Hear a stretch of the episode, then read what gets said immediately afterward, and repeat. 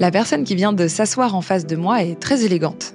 C'est la première réflexion que je me suis faite. Elle a les cheveux blonds coupés au carré, avec une frange, des lunettes à monture noire, rectangulaire.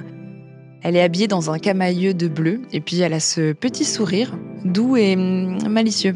On sent qu'elle en a sous le pied quand même. Je suis Lauriane Melière et je reçois Natacha Dikowski, autrice en développement personnel. Bienvenue dans Émotion de peau, un podcast My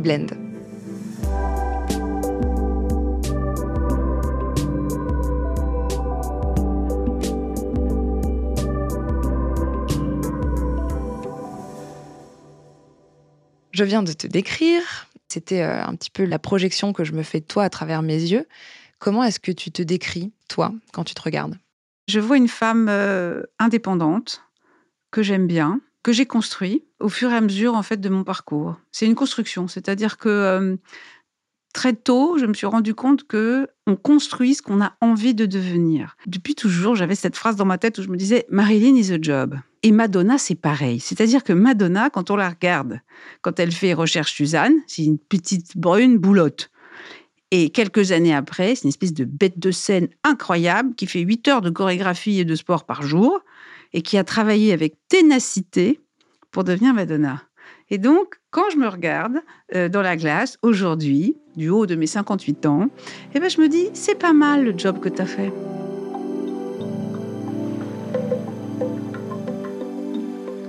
On va parler justement de, ton parcours et, de, du job que tu as fait.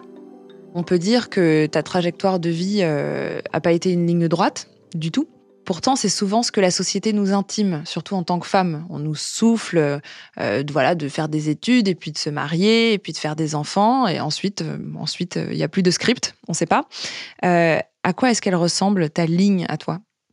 Ce qui m'a toujours foutu les jetons, c'est la ligne droite que tu viens de décrire. C'est-à-dire, on fait des études, on rencontre son futur mari, et à moins de 30 ans, on a deux gosses, un pavillon en banlieue, un chien, un break et des beaux-parents. Donc, j'ai organisé toute ma vie pour ne jamais me retrouver dans ce cauchemar et toujours garder, en fait, ma liberté et mon indépendance. Être une femme, c'est compliqué. Donc, je suis née dans les années 60 être une femme à cette époque-là, je voyais bien autour de moi quand même comment c'était. Finalement, les hommes avaient la puissance, le pouvoir. Faut pas oublier que c'est en 1966 uniquement que les femmes ont eu le droit d'avoir un compte en banque. Alors non, alors qu'elles travaillaient. Elles n'avaient pas le droit de mettre des pantalons. C'était quand même pas euh, hyper fun la vie. Et même dans les cours d'école, on voyait bien quand même qu'il y avait ceux qui pouvaient faire tout ce qu'ils voulaient, les garçons, et de l'autre côté les filles quand même qui étaient assujetties à euh, des représentations très normées. Hein. Une femme, une fille doit toujours être jolie, souriante, euh, bien élevée. Quand, quand, une femme a de la personnalité, en règle générale, on dit qu'elle est hystérique. Voilà. Donc non, elle peut avoir de la personnalité. Mais on lui a accolé, on a accolé au féminin les valeurs de douceur, d'empathie, de bienveillance. Et de l'autre côté, tout ce qui a trait à la force, le pouvoir, la puissance, est écrit au masculin. Ah, moi, je me suis dit, mais ça, c'est pas juste du tout, ça me va pas du tout, ce truc-là. Moi, je veux pas du tout être un petit machin euh, comme ça, euh, décoratif. Moi aussi, je veux être du côté où il y a la puissance, le pouvoir et la liberté, en fait. Voilà. Donc, c'est comme ça que j'ai construit ma ligne à moi, que pas vraiment une ligne d'ailleurs, mais qui est plutôt une direction.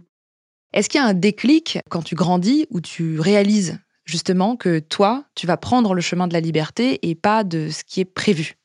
Il y a un déclic où je dois avoir une douzaine d'années et je suis avec ma mère dans un magasin et il y a un couple qui est à côté de moi et il y a une dame qui explique à son mari pourquoi elle a besoin d'un tailleur. Et moi, je me souviens très bien, j'écoute ça et je, tire sur la jupe de ma mère, je dis, tu vois, moi, maman, jamais personne va me dire si j'ai le droit d'acheter des chaussures, une robe ou un tailleur. Moi, j'aurai ma carte à moi et c'est moi qui m'achèterai tout ce dont j'ai envie. Et il n'y a personne qui pourra m'empêcher de faire ce que je veux. Voilà. Et en fait, ma mère, elle m'a élevée comme ça. Ma mère, elle était, a toujours été une femme très indépendante, qui a travaillé et qui savait que la clé pour avoir le pouvoir et la liberté, c'est les études. Le goût euh, d'apprendre, le goût de l'effort. C'est-à-dire qu'en fait, moi, j'ai toujours su que la vie, c'est pas facile. C'est-à-dire qu'on peut avoir ce qu'on veut à une seule condition, de beaucoup travailler. À moins d'être héritier, mais bon, voilà, ça, il y a peu de gens à qui ça arrive. Mais sinon, pour les autres, nous tous, le travail, c'est ce qui permet en fait de gagner sa liberté, de gagner son indépendance. Il n'y a pas d'autre voie. Est-ce que tu peux me parler justement du métier que tu as exercé très longtemps? À la suite de tes études C'était quoi comme métier? Qu'est-ce que tu ressentais? J'étais passionnée de sociologie politique et économique. Donc je me suis dit, qu'est-ce que je peux faire? Et naturellement, je suis arrivée dans la publicité, puisqu'en fait, la publicité, c'est de la sociologie appliquée à la consommation de tous les jours, puisque en gros, notre métier, c'est d'arriver à raconter des histoires à des gens pour qu'ils pensent que des produits auxquels ils n'avaient pas pensé trois minutes avant, deux minutes après, c'est fondamental qu'ils les aient. De la lessive, des bonbons, euh, des soutiens-gorge, des bas, peu importe, des rouges à lèvres, peu importe, il y a toujours un ressort de consommation. Et le ressort, c'est de la sociologie comportementale. Donc c'est comme ça que je suis arrivée dans la publicité et au fil des années, je me suis spécialisée dans tout ce qui était la mode, le luxe, la beauté. Donc j'ai beaucoup travaillé pour euh, l'industrie de la cosmétique. C'est ce qui m'a permis en fait de rencontrer euh, plein de gens extrêmement intéressants, des chercheurs, euh, des, des médecins, parce que vite tu comprends que la beauté, elle est très très liée à la santé. Voilà, et que c'est une globalité. Et ça en plus ça me passionnait. Donc en fait, j'étais conteuse. Voilà, je, racontais des histoires. Et ça, ça m'a toujours beaucoup plu. Et j'ai fait ça pendant très très très longtemps. Quand je suis arrivée, c'était donc au début des années 90. Je suis arrivée comme ça en, en agence de pub. Et c'était un univers, alors totalement génial parce que c'est une ruche en fait de dédiée à la création, à la créativité, où toute la pensée en fait est mise au service de la création. C'est un univers, moi, que je trouvais génial parce que ce n'est absolument pas conventionnel. Il n'y a pas de normes, c'est-à-dire que chacun était habillé comme il voulait. Euh, on n'était pas obligé de ressembler à des banquiers ou des banquières. J'ai commencé par une agence anglaise euh, à la base qui s'appelait euh, Sachi et Sachi. Ensuite, je suis partie dans le, dans le groupe Publicis où j'ai travaillé très longtemps. Donc là, j'ai travaillé pour des grandes marques de cosmétiques, de très grandes marques internationales. Et c'est ce que j'adorais. Ça veut dire que tu es obligé de réfléchir, pas du tout sous un prisme franco-français, et d'intégrer d'autres cultures. Et ça me permettait aussi de voyager. Et donc de passer ma vie entre Paris, New York, Tokyo à l'époque. Et ça, ça apprend un truc génial. D'abord, ça apprend l'humilité. On commençait à 30, on, on était après 60, on grossissait, mais enfin, quand même, on travaillait tous ensemble tout le temps, comme une famille. Parce que c'est vrai que on travaillait beaucoup. Donc on était tout le temps ensemble, voyageait ensemble, beaucoup de, nuits blanches à travailler les uns avec les autres. Donc voilà, forcément, on essaie de se rendre la vie confortable. Donc un peu de champagne, ça aide vers minuit pour que tout le monde se sente un petit peu mieux. Voilà, donc il y avait cette ambiance-là. Il y avait un truc génial. On faisait ce qu'on voulait. On fumait dans nos bureaux, on picolait dans les bureaux. voilà, c'était c'était une ambiance. En fait, c'était vraiment quelque chose de tout à fait unique. La façon dont on parle, t'es tellement lumineuse. Ton visage s'ouvre, tes yeux pétillent. J'ai l'impression d'être avec toi dans les bureaux et de, courir après des, des campagnes et d'être entre deux réunions. Comment tu te sentais dans ta peau à ce moment-là? Comment ce bien-être, parce que j'ai vraiment l'impression que c'est une période que tu as appréciée, se manifestait dans ton corps, dans ton bien-être physique, mental? Il y avait un truc qui n'était pas complètement, euh, j'allais dire, centré, calé. C'est un métier de représentation. C'est du théâtre. Toute façon, moi, je crois que le travail, c'est du théâtre. Donc, on rentre sur scène. On se fout pas mal de tes états d'âme. C'est-à-dire que ça, tu les laisses chez toi, parce que sinon, ça marche pas. Et en fait, ça me rassurait. Quelque part, mon bureau me rassurait. Et quand, par exemple, le week-end ou à des moments, ça n'allait pas, il suffisait que j'aille au bureau. Je me dis, bon, c'est bon, allez, je vais aller bosser, j'ai des trucs à faire. J'allais dans mon bureau. Dix minutes après, j'étais bien. Parce que je savais où était ma place. Donc, ça me permettait de gérer, à la limite, des états émotionnels plus compliqués que je pouvais ressentir. Euh, parce que tout à coup, ça me recentrait en fait ce, cette position que j'avais hein, dans le dans le dans l'entreprise. Alors ça a des avantages et ça a des inconvénients. C'est-à-dire qu'en fait, le jour où euh, ça fonctionne plus et où et où par exemple tu perds ton travail, le travail était tellement identitaire que là, le, le rebond est, beaucoup plus compliqué. Voilà, c'est plus difficile. Quelle place ça t'a donné ce travail? Socialement, tu étais qui? Qu'est-ce que tu représentais? Qu'est-ce que tu incarnais? Alors, qu'est-ce que j'incarnais? Comment te répondre d'une façon qui soit pas euh, hyper narcissique? Disons que pendant toute cette période, j'étais une référence pour tout ce qui concernait euh, les, les communications des marques de beauté et de mode. Voilà. En plus, comment dire, j'ai toujours eu des cheveux blonds pyroxydés. Et donc, mon surnom, c'était blonde torpedo. Voilà. Dans l'agence, c'était ça. Et donc, j'étais éminemment reconnaissable avec ma crinière blanche, si tu veux. Et en plus, comme je suis assez grande et que j'ai toujours, et j'étais toujours perchée sur des talons de 10 cm ou 12 cm, on me voyait quand même, tu vois, c'était, voilà. Euh, et j'aimais bien cette lumière. Tu vois, ça m'allait. Je veux dire que euh, moi, j'aime ça. J'aime, j'aime la scène si je peux me réincarner, tu vois, bah, je me dis, j'aimerais bien être un truc entre euh, Mick Jagger et Madonna, quoi. Ça m'irait bien, ça.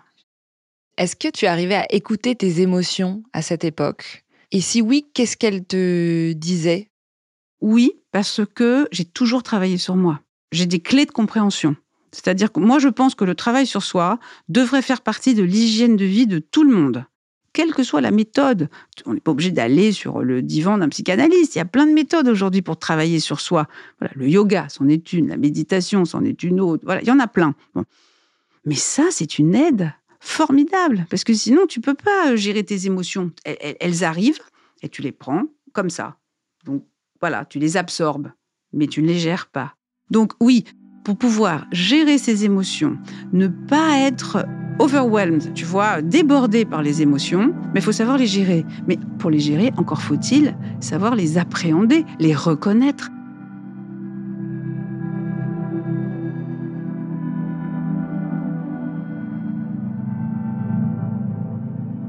À quoi ressemblait ta vie personnelle à ce moment-là? Pour avoir la vie que, dont j'avais envie, si tu veux, j'ai fait des choix important. Par exemple, j'ai décidé que moi, fonder une famille, c'était pas pour moi. Ça ne m'intéressait pas du tout. Donc j'ai décidé que je n'aurais pas d'enfants. Je me suis toujours débrouillée pour avoir des compagnons qui avaient déjà des enfants. Comme ça, personne n'était malheureux. Ne pas se conformer à la norme, ça peut être tentant, mais c'est aussi risqué. Euh, on est vite rappelé à l'ordre, surtout quand on est euh, une femme. Est-ce que toi, tes choix de vie, le fait de travailler beaucoup, euh, d'avoir un poste à responsabilité, euh, euh, de ne pas vouloir d'enfants, ça t'a été reproché? Est-ce que parfois tu as été sanctionné socialement? Beaucoup de personnes ne comprennent pas que pour diriger sa vie, si on veut avoir le contrôle et ne pas être dirigé, il faut faire des choix. Mais que quand tu choisis quelque chose, c'est que tu dis oui à quelque chose et non à autre chose. Je te donne un exemple. Je choisis de ne pas avoir d'enfants, mais le nombre de journalistes femmes qui m'ont posé des questions, alors que les hommes auraient jamais osé me poser ces questions-là. C'était pas grave, c'est elles qui avaient un problème en fait. C'est qu'elles avaient probablement euh, pas choisi parce que tu as quand même beaucoup de gens. Moi, je vois ça autour de moi, des gens qui disent ah ben c'est super, euh, je vais avoir un enfant. Je dis ah bon, mais euh, tu creuses derrière. Mais en fait, c'est pourquoi les gens ont des enfants? Ben parce qu'en fait, il faut avoir des enfants. Et puis après, ils se disent Ah, bah attends, mais c'est pas juste. Moi, j'ai pas une carrière comme elle. Ben oui, mais forcément. C'est-à-dire que eh, le temps, il n'est pas extensible. Moi, je savais que euh, voyager dans le monde entier, c'est un truc qui me, me, plaisait énormément. Quand tout le monde au mois d'août était à la plage, bah, bah, moi, je me rappelle, je peux te dire, un 15 août, je suis en transit à Hong Kong et j'ai 6 heures devant moi en transit parce que j'arrivais de je ne sais pas où en Asie et je repartais euh, aux États-Unis. Et je suis là, toute seule, dans le salon Air France, à Hong Kong. Bon, mais je pleure pas. Je sais pourquoi je suis là. Alors oui, c'est vrai que moi, après, quand je suis rentrée euh, fin août, j'étais blanche comme un cachet d'aspirine, euh, mais c'était pas grave. Parce qu'en fait, on peut pas vouloir tout et son contraire. Donc, est-ce qu'on me l'a reproché? Bah, Oui, et notamment sur un truc, mais qui est encore le cas aujourd'hui, c'est quand tu refuses la maternité. C'est-à-dire qu'aujourd'hui, pourquoi avoir 50 ans pour les femmes, c'est hyper déstabilisant au moment de la ménopause et où quand même, on le sent, il y a une sorte de stigmatisation autour de ça. C'est parce que si tout ton féminin a été réduit à la maternité, donc au fait d'avoir un corps fécond, fécondable, euh, voilà, qui peut se reproduire, bah, c'est sûr qu'après, quand ce n'est plus le cas, c'est compliqué de rebondir. Mais moi, je, m'inscris totalement en faux sur cette histoire que le féminin se définit par la maternité. Être une femme ne se résume pas à être mère. J'avais une, copine qui était dans le même cas et qui me dit Écoute, moi, tu sais, pour éviter toutes ces questions, etc., je disais que je ne pouvais pas avoir d'enfant. Je dis Mais moi, je veux pas. Je ne veux, je refuse de faire ça. Non, parce que ça, c'est se plier à la norme. Et là, tu deviens la victime. Moi, je suis victime de rien. C'est une décision. Alors c'est vrai qu'après, j'en rigole et je dis oui, alors on pourrait penser que je suis un monstre, parce que quand tu dis que tu veux pas d'enfant, les gens te regardent en disant Ah bon, mais elle doit être psychopathe, cette femme. euh, voilà. Donc, non. Et il faut libérer cette parole. Parce qu'en fait, moi, je me rendais compte que dans mes équipes, très régulièrement, j'avais des femmes plus jeunes, tu vois, des trentenaires, qui venaient me voir en me disant Oh, Écoute, tu sais quoi? Je viens de dire merci. Ah bon? De quoi? Parce que toi, tu vois, euh, t'oses dire que tu voulais pas d'enfant. Et puis quand on te voit, on peut pas se dire bah la pauvre, c'est parce qu'elle a pas trouvé de mari, c'est pas voilà. Et donc du coup, bah nous ça nous aide parce que euh, moi non plus j'ai pas envie et j'osais pas le dire.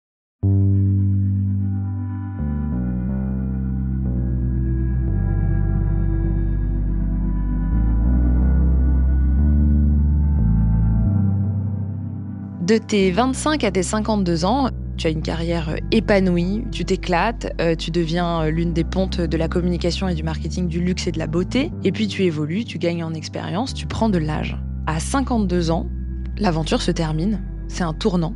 Est-ce que tu peux me parler de ce cap? Il se passe quoi au cap de la cinquantaine?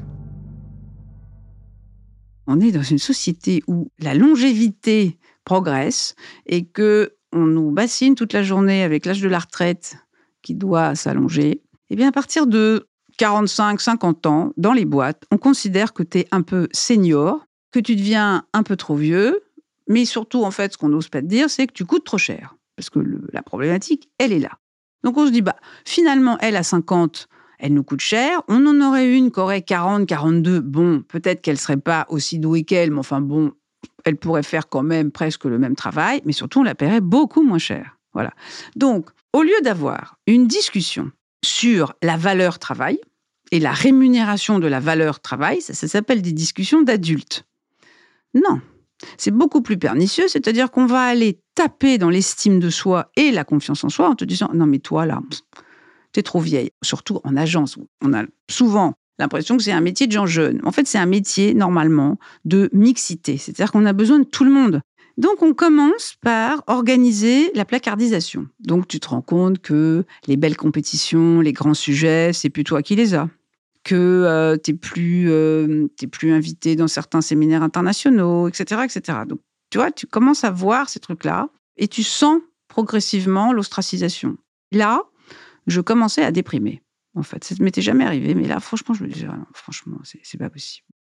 Euh, Comment est-ce que tu te sens dans ta peau euh, quand tu es moins désiré professionnellement, quand tu observes ce changement? Là, je me sentais pas bien. J'étais en train de me dire, vraiment, il, faut que je fasse quelque chose, il faut que je parte. Et puis, je rentre de vacances, rentrée 2016, je rentre et, là, je, je sais pas, le truc me tombe dessus. Comme ça, je me dis, je peux pas retourner là, c'est pas possible. J'en ai marre, j'en ai marre, j'ai plus envie d'y aller, c'est c'est trop difficile. Bon.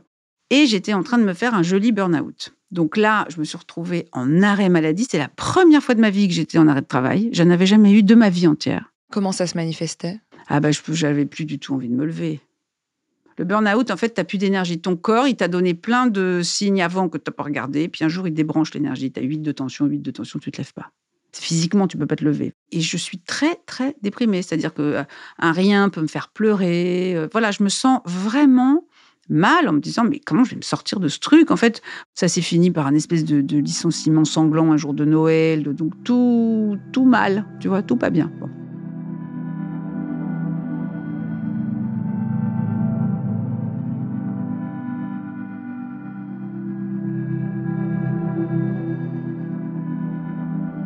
Si le métier qui a été ta passion, euh, donc euh, toutes ces années, euh, ne veut plus de toi, placardisation, etc., enfin avec une extrême violence quand même dans ce que tu racontes, tu ne te laisses pas abattre pour autant, tu décides de changer de vie, tu entames une reconversion professionnelle. On est en 2017.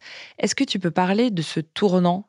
Les reconversions professionnelles, et c'est la raison pour laquelle moi j'en parle, c'est que ce qui m'exaspère, c'est quand je lis dans un magazine féminin Machine, qui était directrice de la communication de quelque chose, un an et demi après, elle est patronne d'un vignoble dans le Bordelais euh, classé au parquet. Ça, ça s'appelle héritier ou héritière.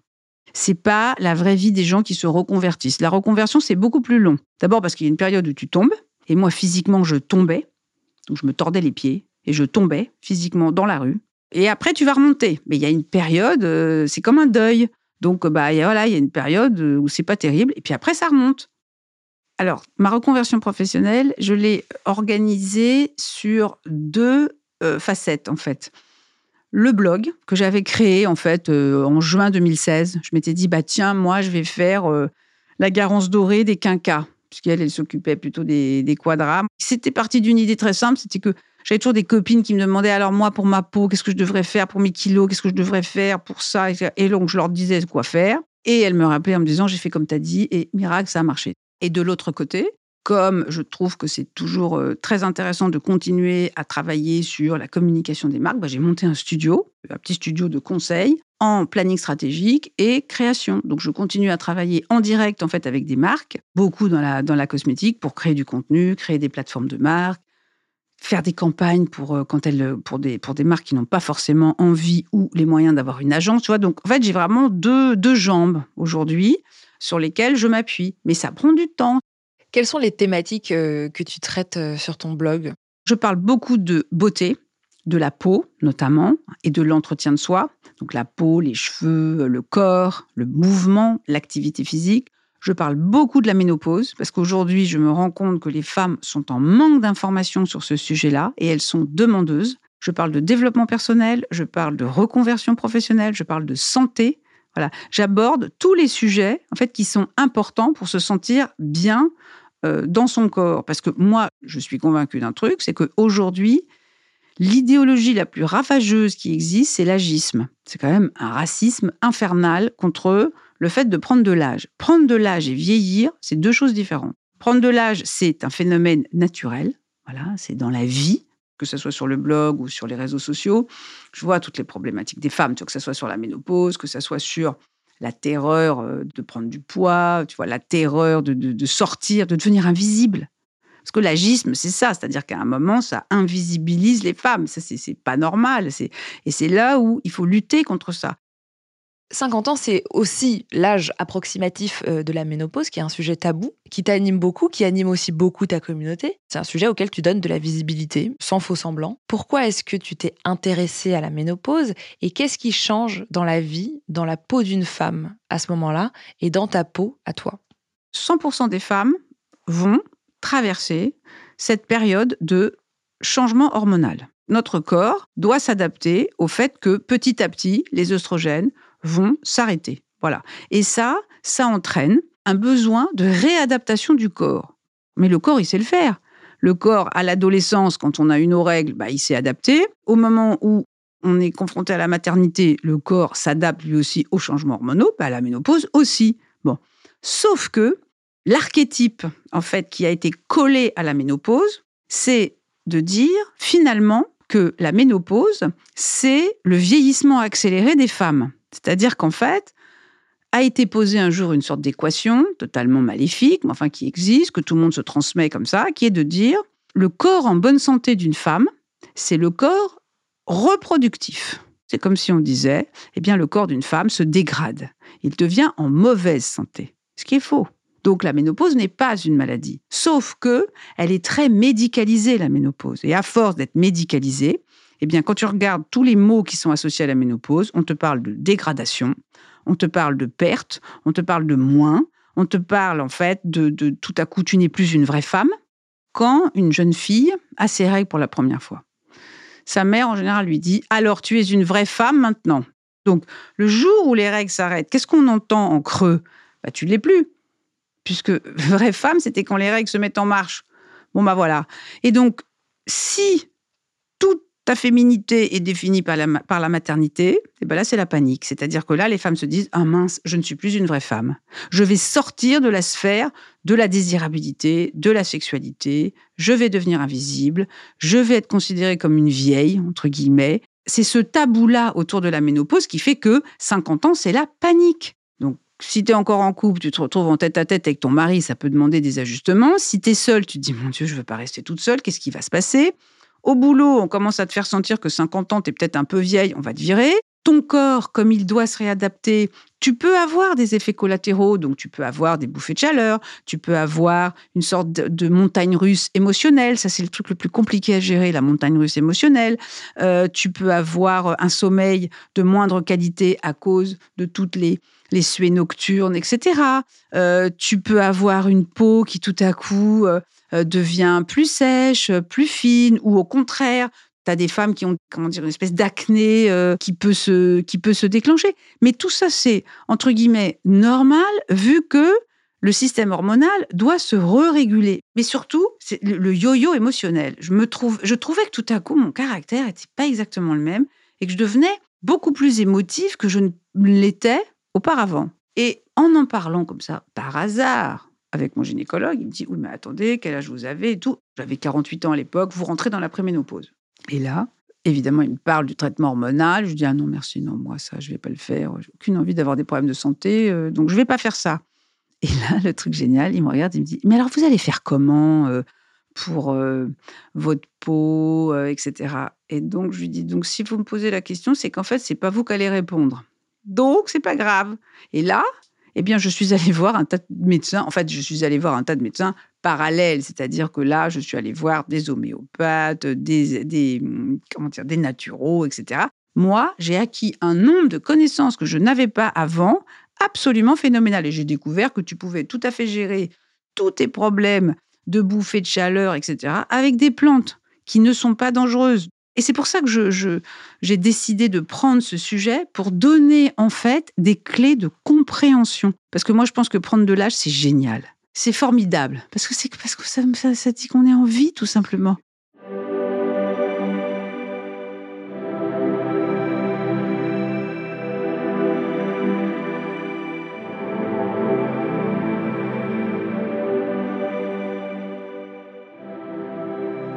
Comment tu décrirais, toi, ta peau euh, au cours de ta vie et euh, plus spécifiquement aujourd'hui? Comment t'en prends soin? Ayant travaillé pour des marques de cosmétiques, quand j'ai commencé à travailler pour eux, je devais avoir 30 ans, à peu près, ou 32 ans. Immédiatement, j'ai bien compris un truc, c'est que ce qui fait vieillir la peau, c'est les UV. Donc, je ne sors jamais sans un UV Protect sur ma peau, du 1er janvier au 31 décembre. Je mets un SPF 50, je protège ma peau tout le temps. Deuxièmement, je sais que pour avoir la nuit, la peau s'auto-régénère complètement, notamment entre minuit et 3 heures du matin. Là, il y a toute une, une, usine qui se met en place. Et pour que cette usine, elle fonctionne bien, on doit se coucher avec une peau propre. Et la peau propre, c'est surtout pas la peau qu'on a démaquillée avec de l'eau micellaire. Ça, c'est pas du tout fait pour ça. Ça, c'est fait pour les défilés. C'est le double nettoyage de la peau. Donc, une huile démaquillante pour enlever tout ce qui est gras et tout ce qui colle à la peau et ensuite, un lait, tout ça s'émulsionne à l'eau. Et une fois qu'on a fait le double démaquillage de sa peau, la peau, elle est propre. Donc, elle peut recevoir ensuite du soin régénérant. La nuit, en règle générale, soit on fait des cures de rétinol, de vitamine A, qui va booster la production de collagène, soit on fait des cures avec des huiles qui nourrissent en profondeur. Voilà. Et la journée, en revanche, on protège sa peau avec une barrière d'antioxydants, de la vitamine C, de l'acide hyaluronique pour bien l'hydrater en profondeur. Voilà, l'exfoliation de la peau du visage, c'est une fois par semaine au moins pour que toutes ces cellules mortes s'en aillent et que la peau nouvelle puisse se renouveler. Donc on prend soin de sa peau à l'extérieur. Ensuite, on prend soin de sa peau à l'intérieur, la nourriture. La peau, elle a besoin de vitamines A, C, E, du sélénium, du zinc et du magnésium. Bah, ça, ça se trouve dans la nourriture. Le matin, moi, je prends un petit déjeuner salé. Comme ça, je n'ai pas de, pic d'insuline à 11 heures et j'ai vraiment pas faim du tout. Tous les jours, je mange un demi-avocat. Ça, c'est de la vitamine E. Voilà. Donc, je nourris ma peau. C'est tout. Je prends des noix du Brésil, par exemple, parce que ça, c'est du sélénium, c'est le bon gras dont la peau a besoin et le cerveau. Le cerveau, il adore ça. Et puis, des cures de compléments alimentaires. Ça fait du bien, une fois par an. Hein, au moment de l'hiver, quand on rentre dans l'hiver. C'est vraiment la trilogie, c'est-à-dire que c'est la nourriture, les compléments et la cosmétique topique. Voilà. Et quand on fait ça, eh bien, on a une peau qui, on a une belle peau. Comment est-ce que tu as vu ta peau évoluer au cours de ta vie? Je prends vraiment soin de ma peau. Mais vers, euh, au début de la préménopause, vers 47-48, je trouvais que ma peau, tout à coup, elle manquait de tonus, elle manquait de fermeté, elle devenait un peu molle. Donc, je suis allée voir une médecin esthétique qui est devenue vraiment ma médecin esthétique maintenant depuis euh, dix ans. Et je lui dis, qu'est-ce que vous pensez, votre pas, je devrais faire des injections Elle me dit, non, non, non, vous ne devez pas faire des injections, votre peau, elle a besoin d'être reboostée, donc vous allez faire de la radiofréquence. Et ça, ça va rebooster la production de collagène et ça va vous redonner du volume, en fait. Super, j'ai fait ça, absolument génial. Bon, ça, ça m'a bien reboosté la peau. Je fais des petits points de, botox pour éviter d'avoir cette ride trop apparente. Je fais pas beaucoup de choses, mais je fais des petites choses. Comme on a la chance, quand même, avec la médecine esthétique, d'avoir une palette de trucs pour entretenir sa peau et s'éviter de la chirurgie invasive, eh ben voilà, faut en profiter. Et surtout la lumière. Moi, je trouve que tout ce qui tout ce qui travaille autour des LED, de la lumière, etc. On sait que ça, comment dire, le fait de chauffer la peau, ça booste la production de collagène. Donc ça, c'est sans danger. Pourquoi s'en priver? Il y a la santé physique et puis il y a forcément aussi la santé euh, mentale. Comment est-ce que tu prends soin de, de ton psychique, de tes pensées? Est-ce que tu es sensible à, à la spiritualité, à la méditation? Je le fais de deux façons. D'abord, je prends soin de ma santé corporelle globale. C'est-à-dire que je fais beaucoup de sport. Je fais une heure de sport tous les jours, du 1er janvier au 31 décembre, quel que soit le temps. Et je le fais dehors. Et quand il pleut, je suis mouillée. La deuxième chose, c'est que je, travaille beaucoup sur moi. Donc voilà, donc j'ai une thérapeute géniale en plus qui travaille beaucoup sur euh, l'énergétique. Je médite tous les matins. Je fais une demi-heure d'écriture au réveil et ensuite une demi-heure de méditation.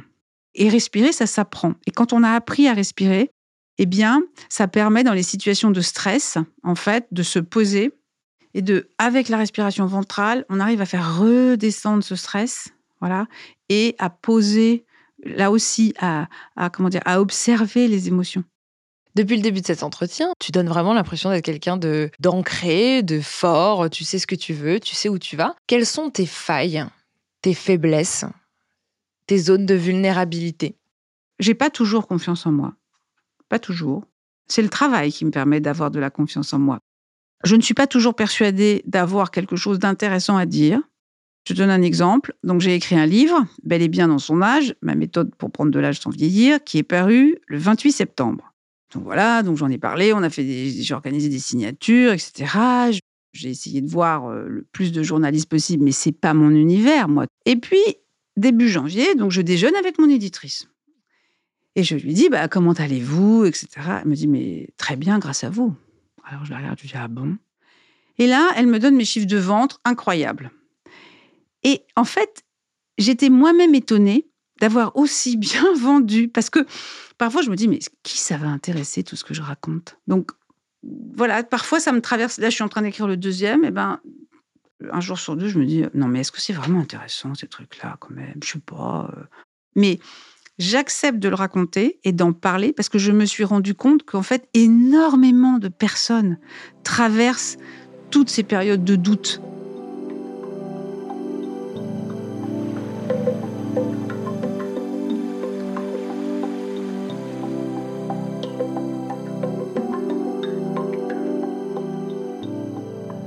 Il y a une question que je pose à chacune euh, des personnes euh, reçues dans ce podcast, qui signent tous les épisodes, c'est la question signature. C'est aujourd'hui, comment est-ce que tu te sens dans ta peau? En phase. Je me sens euh, raccord avec moi-même, c'est-à-dire que je j'aime bien la personne que je vois dans le miroir le matin ou le soir quand je me démaquille. Je suis sur mon chemin. Et c'est où? Dans cette transmission de connaissances, dans le fait de donner en fait aux autres surtout aux autres femmes, des clés pour ne plus rien subir et pour pas subir l'agisme. Parce qu'on ne se rend pas compte des dégâts que ça fait. Moi, je le vois tous les jours dans les, dans les messages que je reçois. C'est vraiment des, des, comment dire, un moment qui déstabilise profondément les femmes. Le vieillissement, il est très genré. C'est-à-dire que un homme qui a du bide euh, et des cheveux gris, on va dire ah bah il est bon vivant.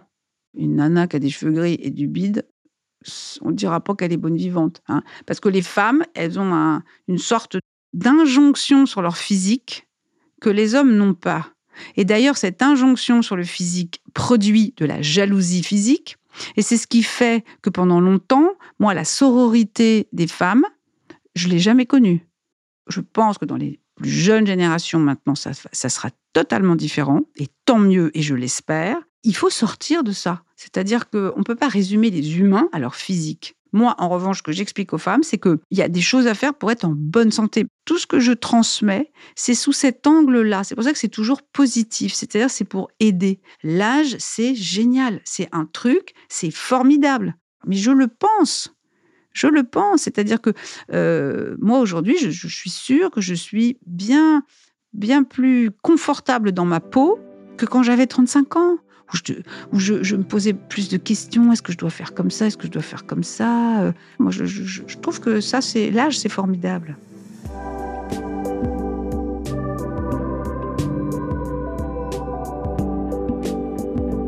Je suis Lauriane Melière et vous venez d'entendre Natacha Dzikowski dans Émotion de peau. Si cet épisode vous a plu, vous pouvez vous abonner à Émotion de peau, nous laisser des commentaires et nous mettre des étoiles. Émotion de peau est un podcast de MyBlend produit par Louis Créative, l'agence de contenu audio de Louis Média, en collaboration avec Plume Rédaction. Karen Loyer a fait le montage, la réalisation et le mix de cet épisode sur une musique de Marine Kéméré. Je vous dis à très vite.